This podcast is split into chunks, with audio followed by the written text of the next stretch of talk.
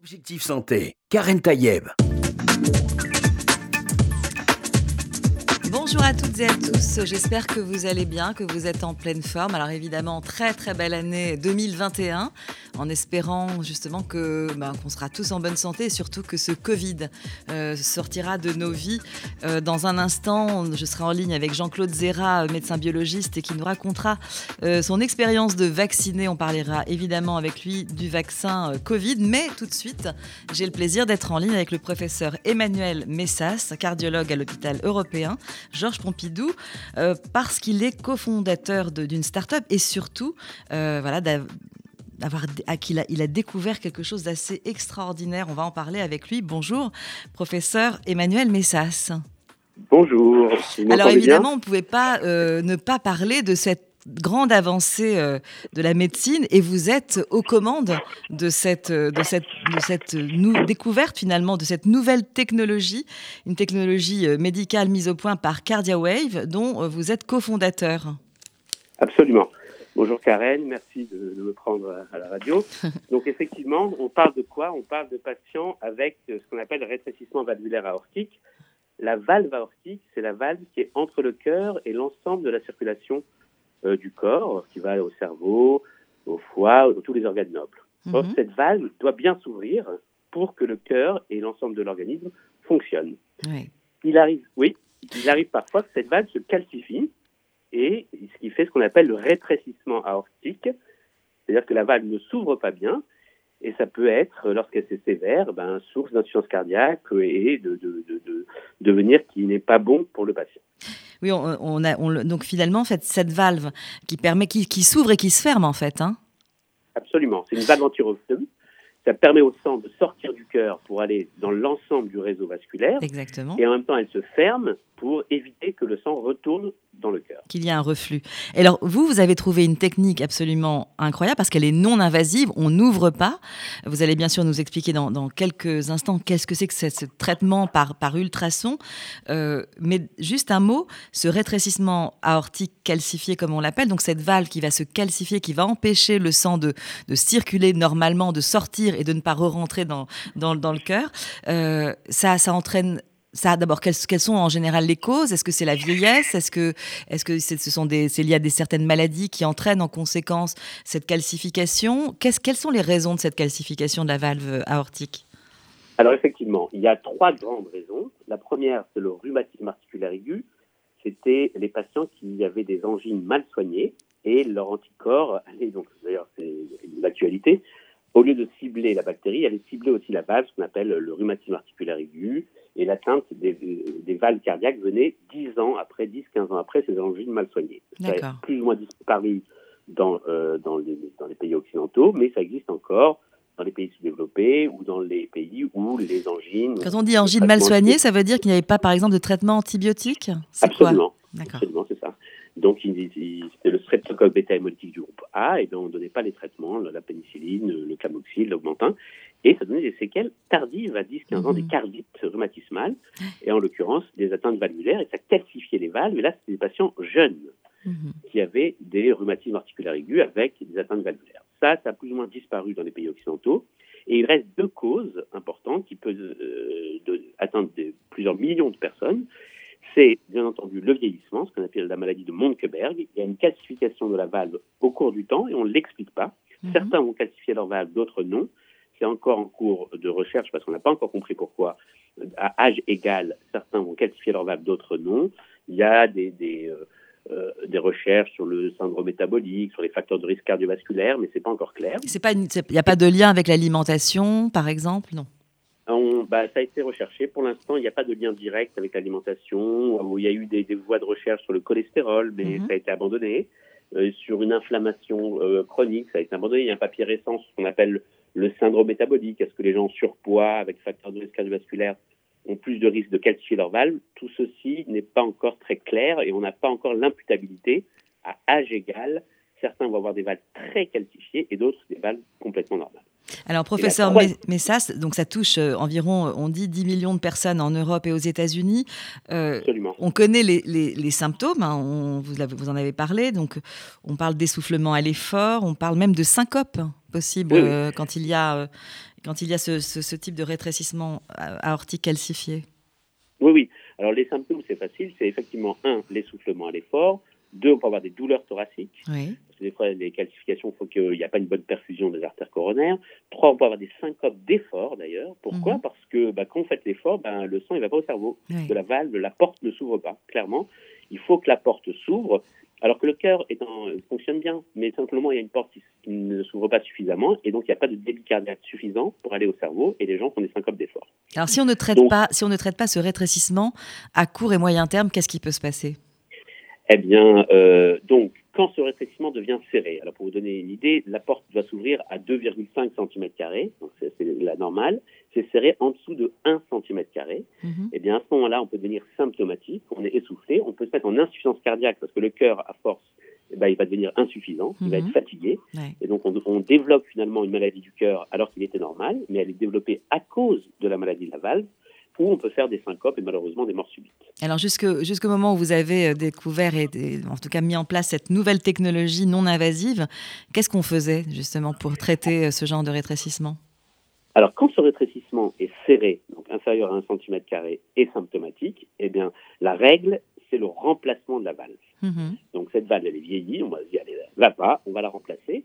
Et on le faisait de façon euh, historiquement, initialement, que chirurgicale. Donc, à cœur ouvert à cœur ouvert. Ce que veut dire cœur ouvert, c'est une circulation extracorporelle. On mhm. arrête le cœur, on met une pompe à l'extérieur du, du, corps du patient qui fait cœur-poumon, et le cœur est arrêté. On peut remplacer la valve. On a besoin que le cœur soit arrêté, comme ça, ça bouge pas. Il n'y a pas le sang qui nous gêne, et on peut enlever la valve euh, défectueuse et la remplacer soit par une valve mécanique qui nécessite un traitement anticoagulant à vie, soit une valve biologique de porc ou de mouton mhm. qui a une durée de vie de 10-15 ans parce qu'elle-même aussi se calcifie. Donc en fait, c'est une grève de valve euh, qu'on proposait d'un point en remplacement, euh, d'abord avec une chirurgie très invasive à cœur ouvert, on l'a dit, euh, et qui entraînait, j'imagine aussi, des conséquences, notamment convalescence. On ne pouvait pas peut-être reprendre la, sa, vie normale du jour au lendemain. Absolument, parce que ça nécessitait une semaine en chirurgie cardiaque, une semaine en, cardiologie, un mois en rééducation. Mmh. Voilà, c'est même quelque chose d'invasif. Donc il y avait une. D'ailleurs, les, valves biologiques, c'était une des inventions françaises du professeur Alain Carpentier. C'est des valves qui s'appellent Carpentier-Edouard, qui ont été développées par un, professeur de chirurgie cardiaque connu, le professeur Alain Carpentier. Qui a d'ailleurs sauvé beaucoup, qui a d'ailleurs sauvé beaucoup de vies, hein, de toute façon, même si, même si c'était invasif et même si c'est des, chirurgies. Encore, euh, voilà. encore maintenant, bien sûr. Et euh, d'ailleurs, le professeur Carpentier, c'est lui qui est à la base aussi de Carmat, du cœur artificiel. Et eh oui. La deuxième avancée qui est française aussi, c'est le professeur Alain Crébier en 2002 de Rouen, qui a dit ben, très bien, on va faire la même chose, mais de façon moins invasive, en passant par les voies naturelles. On n'ouvre pas le sternum, on n'arrête pas le cœur. Ça s'appelle le TAVI, Trans-Aortic Valve Implantation. Et on met cette bioprothèse sur un stent, on passe par l'artère fémorale et on va jusque dans la valve défectueuse. On n'enlève pas la valve défectueuse, simplement on la dilate et on met la valve biologique de Carpentier. C'est un peu le, système du, du stent euh, aortique, en fait, ou en tout cas au, niveau vasculaire. Euh, on peut mettre des stents pour élargir. Et là, c'est un peu le même principe au niveau de la valve? Absolument. Mais on ne met pas que le stent. Mhm. Dans ce stent-là, on met une valve, une valve biologique. Et donc, finalement, c'est un remplacement de la valve sans l'enlever, comme en chirurgie, et sans passer par la chirurgie cardiaque. Donc, ça a été. Alors, ce n'est pas un changement de paradigme c'est un changement technique qui a permis d'avoir des patients beaucoup plus graves, puisque cette fois-ci, le cœur n'est pas arrêté, on n'ouvre pas le sternum, et donc il n'y a pas toutes les complications de la chirurgie cardiaque. C'est une intervention un peu plus invasive que les stents qu'on met dans les coronaires. Mais en tout cas, il y, a des personnes qui ne sont qui ne peuvent pas ni euh, être opérés de cette manière-là, par la mise en place par le TAVI, donc vous venez de décrire, ni euh, par la chirurgie à cœur ouvert. Euh, il y, a des pathologies qui empêchent, qui sont, qui, qui sont des contre-indications à ces, à ces gestes chirurgicaux? Oui, d'abord, bien sûr, il y a des patients qui sont très âgés, parce que comme je vous l'ai dit, c'est mhm. plutôt des patients, une maladie de, de, l'âge, donc des gens qui ont plus de 80 ans, plus de 90 ans d'ailleurs, hein, qui ont ces pathologies-là, ils ne peuvent pas avoir une chirurgie cardiaque ou un TAVI. Il y a des gens qui ont l'accès vasculaire est compliqué, donc on ne peut pas passer. Il y a des gens qui ont des maladies euh, intercurrentes qui font que le TAVI ou la chirurgie cardiaque n'est pas euh, envisageable. Et on évalue ça à peu près à un patient sur cinq qui euh, ne pourra pas avoir ni l'une ni l'autre des interventions. Alors, on l'a dit, donc il y a ces personnes qui sont considérées un peu comme inopérables. Comment vous est venue cette idée de, traitement à partir d'ultrasons thérapeutiques? Alors en fait, pour tout vous dire, plus mon internat. Je me suis tout de même, ça fait beaucoup de cher payé pour simplement remplacer une, porte. C'est comme si vous deviez changer un immeuble entier, alors c'est une porte qui est défectueuse. La deuxième chose, qui me dit qu'un patient âgé euh, a besoin d'une porte neuve? Peut-être qu'il est très bien avec sa porte de son âge, simplement mhm. il faut la ranger. Et donc, ça, c'était ma première réflexion. Ma deuxième réflexion, c'est que depuis dix ans, je travaille avec des spécialistes mondiaux des ultrasons, et on a travaillé beaucoup sur des, imageries innovantes et aussi sur la thérapie. Et donc, m'est venue l'idée, d'ailleurs, il y a une dizaine d'années, d'utiliser des ultrasons très spécifiques, ce qu'on appelle la, cavitation. Et ces ultrasons-là, ne sont pas de la chaleur, ne propagent pas de la chaleur. Ils ont l'intérêt de pouvoir, quelque part, transformer du tissu en gaz et donc quelque part ramollir les tissus. C'est comme quand vous passez une, bouteille de champagne, vous ouvrez euh, la bouteille de champagne, ben, ça passe de liquide à des bulles, des fameuses bulles.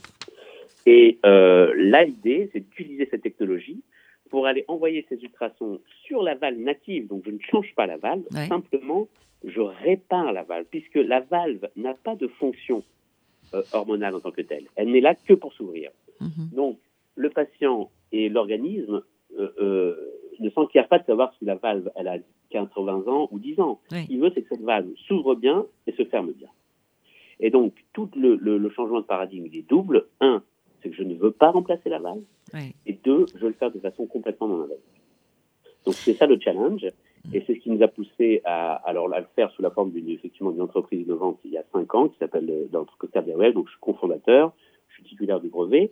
Et l'idée, c'est d'appliquer avec un nouveau dispositif. Hein, on a inventé une machine en, 4-5 ans qui va envoyer ces ultrasons avec une, une sonde d'échographie cardiaque qui est embarquée dans l'appareil pour pouvoir euh, voir la valve en temps réel mhm. et aller envoyer ces ultrasons sur la valve de façon continue pendant une heure, de façon complètement non invasive, avec euh, un dispositif qui s'applique sur le thorax et qui va permettre de ramollir un peu ces, ces, ces, ces, ces il y a trois portes en fait dans cette valve pour leur permettre d'être moins rigides. C'est un peu le système de, du détartrage. Euh, Alors, c'est une bonne remarque.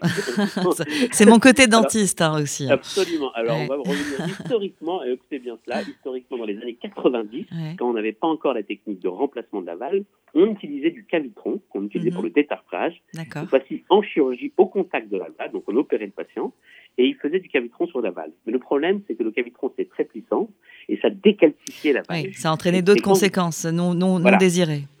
Voilà, c'est que quand vous décalcifiez, paradoxalement, vous favorisez un processus de recalcification. Et donc, ça se resténosait très, très vite. Et deuxièmement, c'était tellement délabrant que ça donnait des fuites. La valve se fermait mal, cette fois-ci. Alors. l'idée, c'est d'être moins fort que cela, mais c'est vraiment de ramollir la valve, pas de la mhm. décalcifier et de lui permettre de mieux s'ouvrir.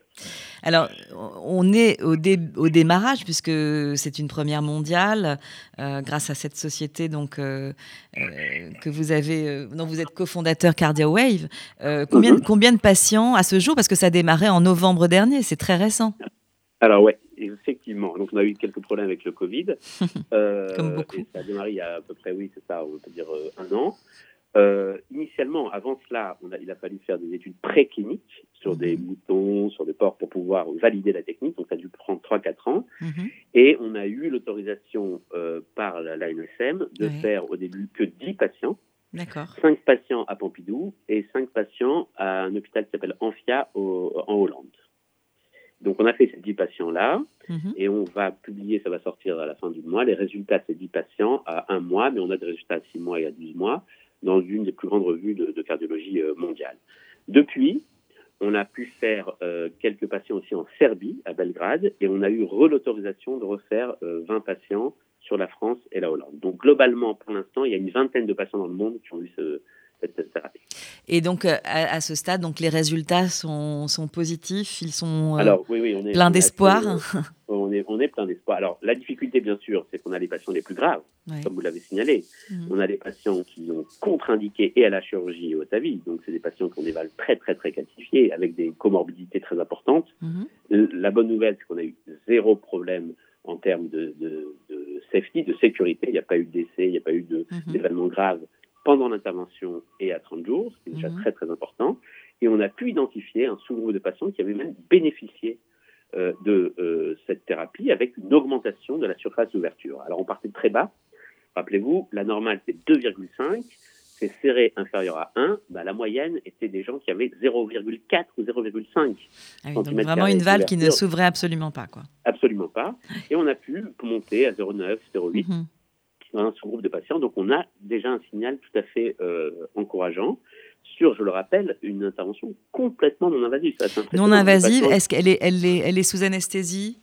Alors, euh, au début, on faisait sous anesthésie, oui, euh, au début, on faisait sous anesthésie générale, mais on s'est mhm. rendu compte qu'on pouvait le faire euh, patient réveillé avec une petite sédation ou avec des antalgiques, parce que parfois les patients ressentent un peu les ultrasons et on donne des, antidouleurs, mais globalement, ça peut se faire sans anesthésie générale. Et c'est en ambulatoire? Alors pour l'instant non, on prend mhm. toutes les précautions. Donc le patient est hospitalisé la veille, mhm. il vient le lendemain, on lui fait la thérapie et il repart le surlendemain mais probablement, euh, dans un, pour des patients qui ne sont pas trop graves, on pourra le faire en ambulatoire. Qu'est-ce quels sont finalement euh, voilà, votre, vos, espoirs par, avec cette nouvelle technique euh, dans un, à court terme, dans d'ici un an? Vous aurez quand même des résultats, de nombreux patients qui auront été traités de cette manière-là. Qu'est-ce que vous attendez finalement dans un futur proche? Alors, d'abord, c'est de, mieux définir les critères de, de puissance de la machine, peut-être refaire, puisque de toute façon, c'est non invasif et donc arriver à une meilleure efficacité en augmentant la puissance et en augmentant la précision de la machine. On est en train d'embarquer probablement des imageries 3D en temps réel pour mieux évaluer euh, et localiser les ultrasons afin d'être au mieux, mhm. le plus proche de la valve et mieux évaluer l'efficacité de cette thérapie. Donc, un, on va améliorer l'efficacité en puissance et en précision avec une version euh, améliorée de la machine et donc on espère une meilleure efficacité. La deuxième chose, probablement étendre les indications à des patients euh, moins graves qui nous permettront là aussi d'améliorer l'efficacité. Et troisième chose, de surveiller bien sûr l'innocuité. Il y a même dans un sous-groupe de patients qu'on a fait en Serbie, on a fait des IRM cérébraux avant et après pour s'assurer qu'il n'y a pas d'embol, et pour mhm. l'instant c'est ce qui, est le cas, euh, euh, lors de cette intervention, parce qu'on pourrait avoir peur que certaines parties de la valve, les microcalcifications, embolisent au niveau du cerveau, et pour l'instant il n'y a pas d'argument pour cela. Donc voilà, et on est, pour être honnête, en, en contact avec les États-Unis où il est question qu'on commence euh, courant d'année à faire aussi quelques patients euh, aux États-Unis. Professeur Emmanuel Messas, donc je rappelle que vous êtes cardiologue à l'hôpital européen Georges Pompidou à Paris, que vous êtes euh, à l'origine de cette nouvelle façon de traiter des valves aortiques calcifiées, alors que c'était d'habitude euh, sous, sous, chirurgie, à cœur ouvert euh, en, en, général, que là c'est une méthode non invasive, c'est un, une méthode sans le moindre geste chirurgical, c'est donc une avancée énorme. Alors qu'on parle aujourd'hui de, de Covid et de cette vaccination, et on sait combien finalement ce Covid ou cette Covid a, pris place, hein, une place énorme euh, dans, nos hôpitaux, euh, vous avez quand même pu poursuivre cette euh, recherche et c'est donc un, bon signe. Ça montre aussi que la recherche avance pour toutes sortes de, de, pathologies, mais justement par rapport au Covid, cardio et Covid, peut-être un mot pour, pour nous dire ce qu'il en est aujourd'hui par rapport à cette, voilà, ce virus qui, qui s'est invité depuis près d'un an maintenant. Absolument. Euh, mon service, euh, lors de la première vague, était service de tri. Donc, on recevait tous les patients. Bon, j'ai arrêté de faire de la cardio. Et on disait, on évaluait s'ils étaient Covid plus et Covid moins. Et lors de la deuxième vague, la moitié de mon service a été Covid. Donc, je me suis occupé personnellement de ces patients. Euh, et c'est vrai, et on a publié ça nous récemment, parce qu'on est aussi spécialiste de la thrombose, que euh, ce Covid a aussi un tropisme, vous l'avez compris, vasculaire et cardiaque. Mhm. Et euh, il euh, augmente l'activité thrombogène de, des plaquettes et des, facteurs d'accumulation.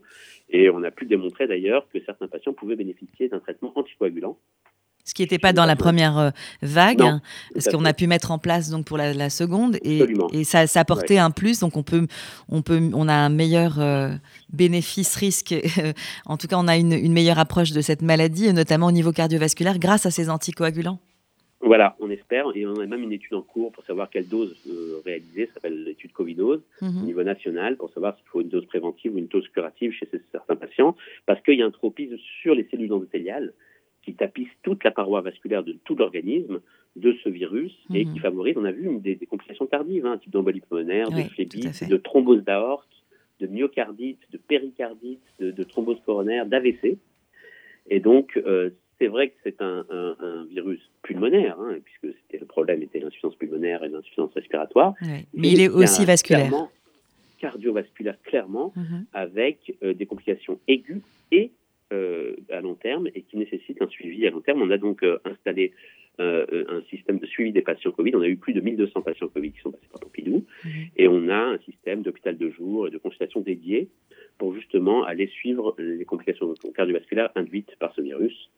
D'où euh, effectivement la nécessité absolue du vaccin euh, et de le faire massivement afin d'essayer de, au moins de rendre cette maladie non plus comme une pandémie, mais comme quelque chose de plutôt euh, à faible risque. Une maladie qui, se, qui peut se traiter en tout cas. et comme on l'a vu, grâce justement à ces, à ces, traitements qui ont pu être mis en place, mais on, on l'a bien compris, cette Covid est une maladie encore peu connu qui, j'espère, nous réserve pas d'autres surprises, mais en tout cas, euh, on, sait aujourd'hui mieux traiter en amont et, euh, c'est sans doute euh, aussi un gage d'espoir avec évidemment cette vaccination, mais aussi les traitements qui ont pu être mis en place grâce à, la recherche. Et on vous remercie, cher professeur Emmanuel Messas, parce que je sais que euh, vous aussi, au niveau de, votre hôpital, euh, vous participez justement à, cette façon d'envisager cette maladie autrement et on, espère bientôt, en tout cas, si ce n'est s'en débarrasser, en tout cas pouvoir la traiter. Et c'est bien sûr le sens euh, de la recherche et de la médecine. Merci infiniment d'être intervenu dans mon émission Objectif Santé sur RCJ. Et dans un instant, je vais recevoir euh, le docteur Jean-Claude Zera, médecin biologiste, qui vient de se faire vacciner. Il va nous parler de son expérience de vacciner du Covid.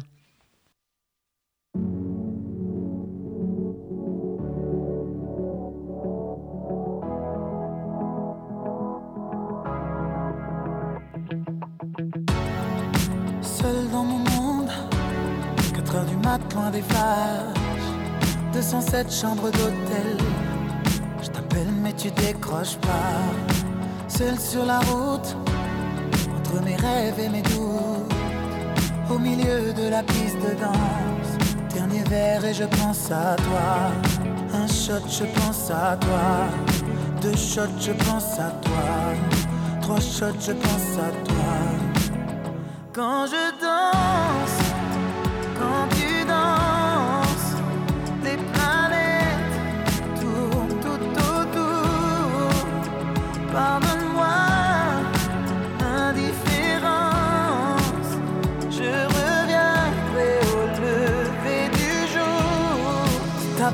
contre ma peau, laisse ta peau contre ma peau, laisse moi donner le tempo, laisse ta peau contre ma peau.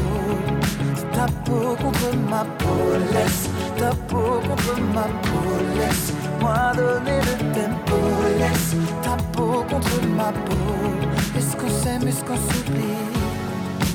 Une nuit de plus, solitude dans le tourbus, aucune muse ne m'amuse. Mais tu décroches pas. Un shot, je pense à toi. Deux shots, je pense à toi.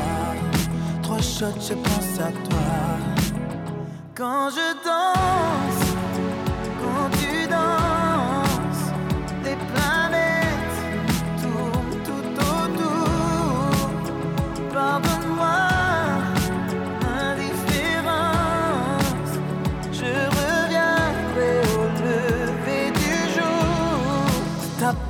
contre ma peau, laisse ta peau contre ma peau, laisse moi donner le tempo, laisse ta peau contre ma peau, ta peau contre ma peau, laisse ta peau contre ma peau, laisse moi donner le tempo, laisse ta peau contre ma peau. Est-ce qu'on s'aime, est-ce qu'on s'oublie?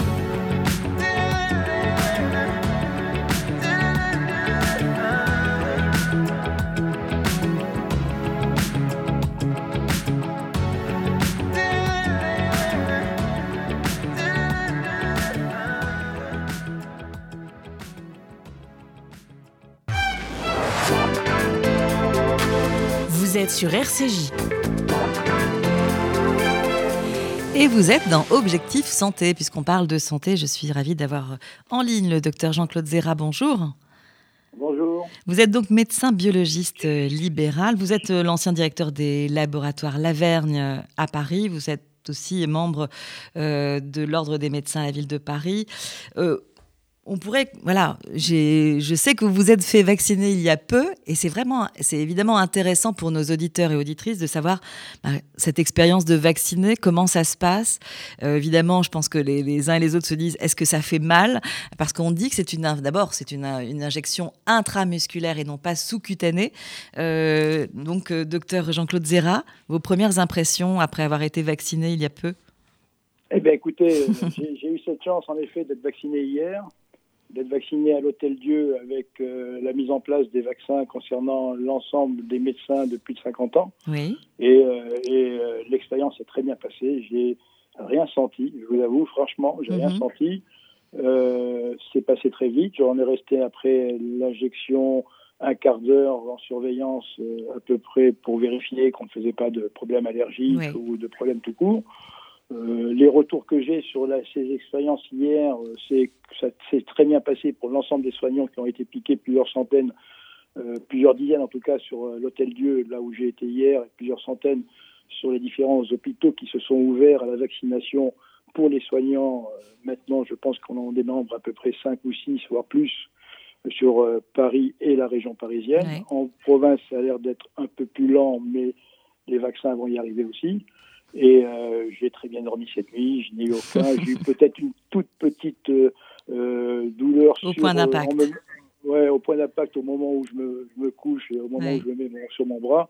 Mais franchement, ça m'a ça m'a dérangé 10 dixièmes de seconde trois fois dans la nuit. Alors, juste un mot pour cette surveillance euh, juste après l'injection, parce que c'est vrai qu'il y a ce, ce, risque, même s'il est très infime, de, risque d'allergie. Il a été décrit euh, euh, dans certains cas d'allergie post-vaccination. En, fait, cette surveillance, elle, elle se fait comment? On, regarde le patient, on lui demande, on lui pose des questions? Non, on, le, garde dans l'observation. Mhm. on lui pose d'abord, il y a une petite consultation qui, est, qui a été très très allégé par rapport à ce qui avait été mis en place euh, dans les EHPAD en particulier, par exemple, où on a une consultation mise en place et ce n'est qu'après cinq jours.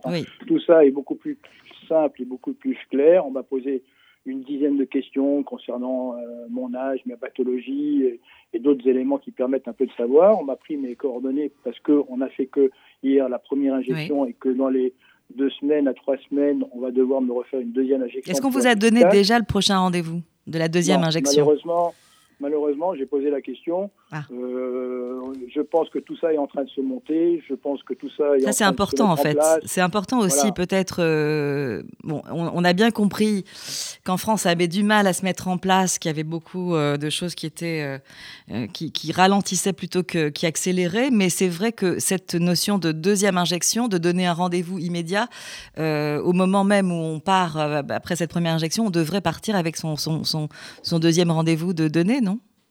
On devrait, oui. Le problème, c'est qu'on ne l'a pas, que mhm. les, les, hospitaliers qui s'occupent actuellement euh, de la mise en place des vaccins en tout, qui concernent les soignants, l'ensemble des soignants, c'est-à-dire pas uniquement les médecins, mais l'ensemble des gens qui s'occupent de patients, euh, n'ont pas les bonnes informations encore. Par contre, ils prennent toutes les informations nous concernant, c'est-à-dire notre adresse mail, notre numéro de téléphone, le, le, et euh, je pense que tout ça va se mettre en place. On a un peu de temps puisque la, deuxième injection devrait se faire dans les 15 jours à 3 semaines. Oui, tout à fait. 3 euh, semaines. Déjà, ce qu'il faut savoir, c'est qu'à dans une dizaine de jours, à peu près entre 10 jours et, 20 jours, ça dépend un peu des, des, individus et de la capacité du système immunitaire à, à se mettre en route, je vais déjà être protégé à 50% euh, la deuxième injection, je serai protégé à 95%, mais déjà avec 50%. Donc la première injection protège euh, à 50%. À 50%. Alors elle protège de quoi, euh, justement Pardon Elle protège de quoi, je, docteur Jean-Claude Zera Parce qu'en fait, on dit, on dit que finalement, ce, vaccin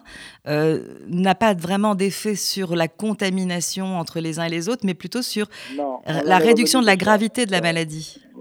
Oui, si elle arrive. Alors, les, les, les, les, deux, alors sur, sur la gravité de la maladie, déjà, on est à peu près certain que quand mes anticorps ont commencé à être euh, euh, fabriqués, euh, je risquerai plus d'ici deux trois semaines de faire une maladie grave, ce qui est déjà très important parce que mhm. j'ai un certain âge maintenant, j'ai dépassé largement la soixantaine.